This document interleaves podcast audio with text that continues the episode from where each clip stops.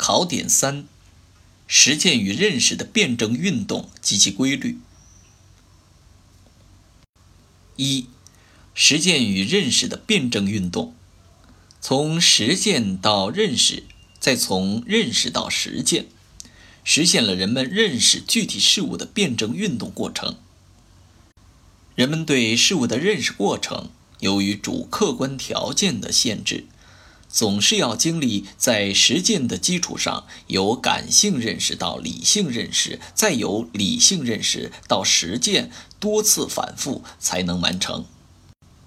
二，认识运动的总规律。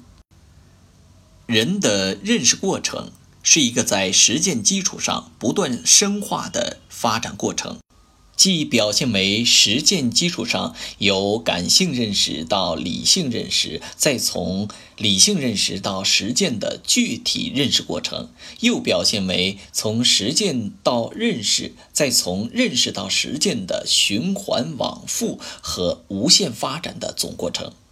这就是认识辩证运动发展的基本过程，也是认识运动的总规律。